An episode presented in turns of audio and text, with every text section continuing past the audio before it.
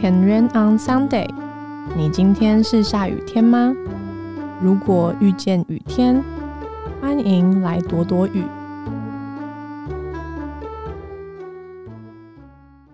안녕하세요，这里是 Weekend Radio，我是 Sarah。现在呢，我在录音的时间是五月三十号礼拜一的晚上十一点十分。如果我记得没错的话，我上礼拜应该就是一个。 自主停更也没有什么特别原因啊。如果硬要说的话，顶多真的就是因为时间比较蛮忙碌的，然后也没有特别整理出来想要跟大家分享什么，索性就没有特别想要来更新。今天呢，就是想说不行不行，如果又停更的话，就很容易我就应该又会停大概一个月左右。刚好今天有个时间，所以我就想说，那来赶快录音。其实原本今天我可能也没办法录音。的，反正前情提要就是呢，今天是我收到虾皮通知，我说我的货到了。那是什么货呢？就是因为我每一年都有为 Weekend 设计一些周边的商品，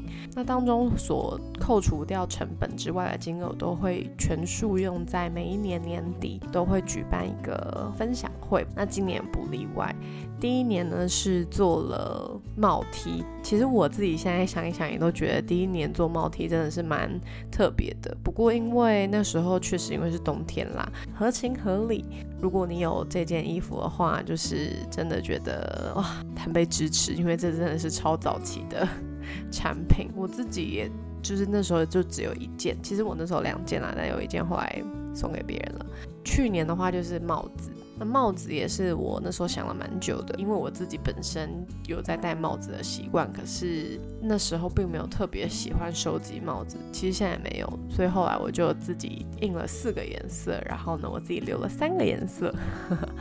不过前两次都有蛮多人反映说，特别是中南部的朋友，他们的天气其实第一个是蛮闷热的，所以既不需要长袖的帽 T，所以就有蛮多人说希望是可以有短袖的商品。今年就是在 Podcast 首先 先用声音来跟大家预告，今年呢会有六款，我自己非常期待，就是不论是颜色或者是设计，强烈建议可以包色。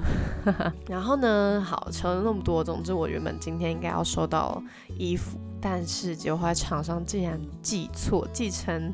一间饮料店的衣服，我整个是非常的吃惊跟傻眼。但也因为这个错误，所以就变成我原本可能预计我要花上大概两个小时拍摄剪辑的时间，就让我瞬间就是把过去，因为我现在有立定心智，想要每一天都有个小短片。会放在美好仓库，也就是我们另外一个账号叫做 The May House，T H E M E I H O U S E。所以我后来就把月初跟朋友们出去玩的影片把它剪完了之后就有时间，所以就想说，那我现在就来录。我其实本来今天要录的内容大致上都确定了，主要是想要分享过去这一段时间有两位小可透过 IG 私讯我。那说到小可呢，我还是要在这边用我的声音来告诉大家，小可就是我对各位有在支持 Weekend 或者在收听 Weekend 的人的称呼。过去我其实一直都蛮希望可以给读者们一些称号，我就觉得这个是一个很有趣的事情，但我一直想不到我很喜欢的。反正我就是跟朋友天马行空的过程中，他就提到了小可，我就一听就觉得哇很可爱，所以就想说呢，就来使用小可这个名字。那也在这边可以跟大家分享一下，就是我未来的规划。如果你是透过 IG 私讯我的人呢，我都会以 Podcast 的方式来回应大家，因为我觉得 IG 对我来讲打字上面，我比较还是比较喜欢用电脑打比较长的文字。所以如果呢你是想要收到文字的回应的人，就可以到 Line 的官方账号，就是 Weekend。然后前面要记得加一个小老鼠，那我都会透过那边来做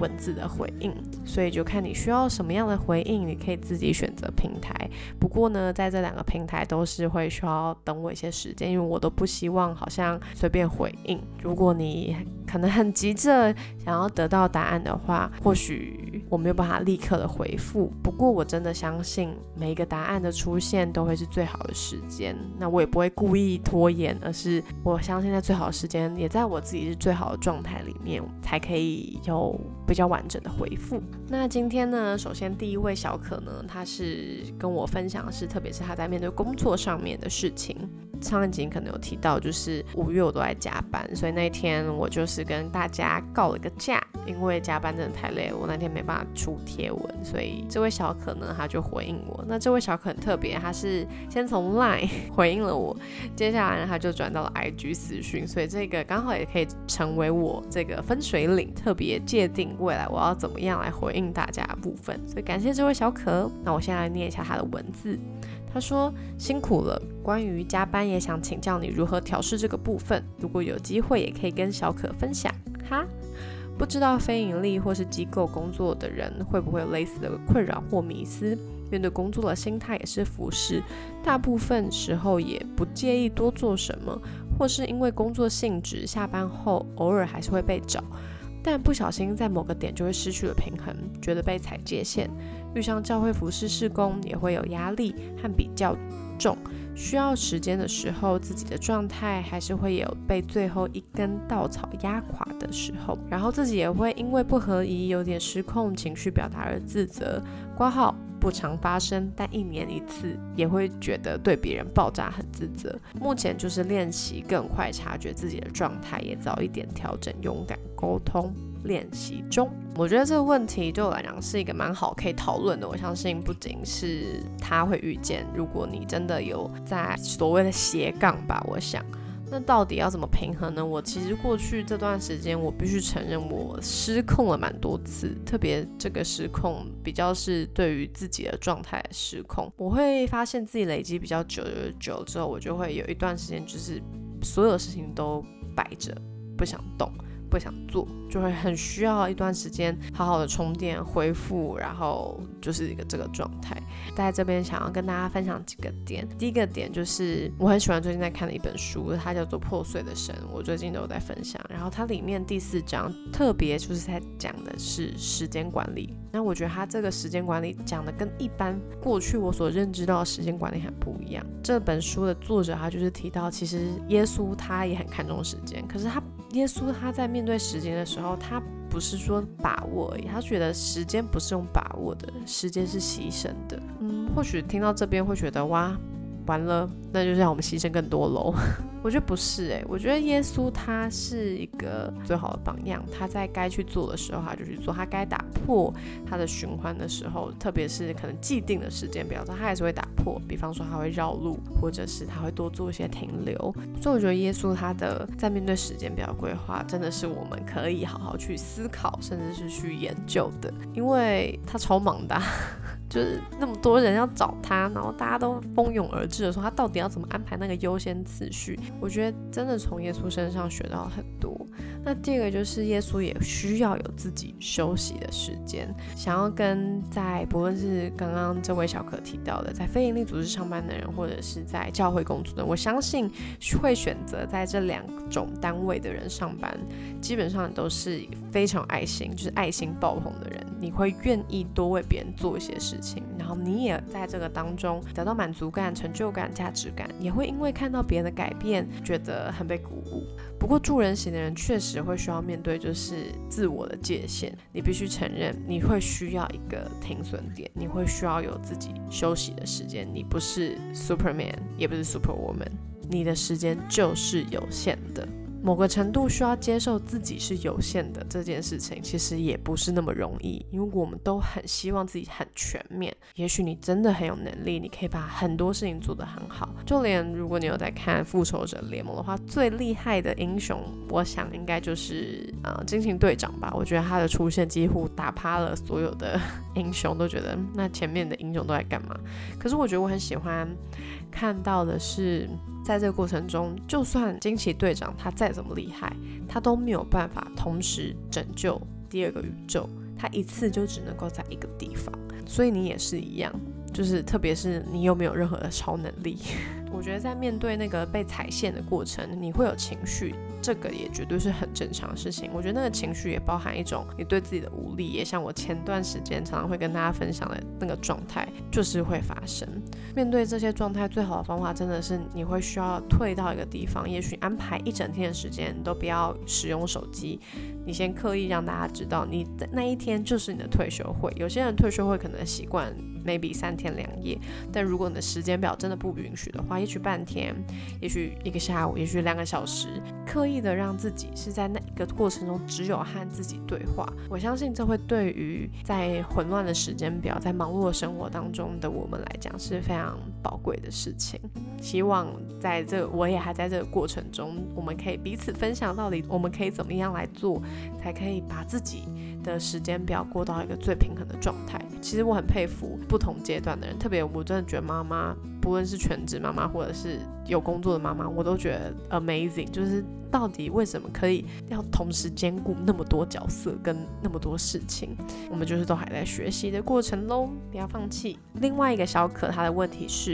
可以跟你请教一下吗？我不太会跟主管相处，请问你的经验是怎么样的呢？我应该怎么祷告？像是和主管交通顺利。然后他特别有提到说，因为他们的环境是有尊重、关阶和辈分的文化，可是又不能把场面搞太知识化，要自然的操作。还蛮难的，和主管的互动也是一种交通嘛。他第一次有这个想法，所以不太确定。在跟权柄，就是跟比我大的。长辈们 相处的过程中，我并不是一开始就很知道怎么相处，特别是在我所在的地方，带我的人多数都是男生，我觉得并不是那么容易。可是，但我生命中真的有好几个是我们关系还蛮 close，就是我是真的也很愿意把我心里面的话跟他们讲的对象。那后来确实我们的关系相较起来比较像朋友，可是我还是有一些是比较有距离的。那要怎么跟主管互动呢？我自己回想的话，如果跟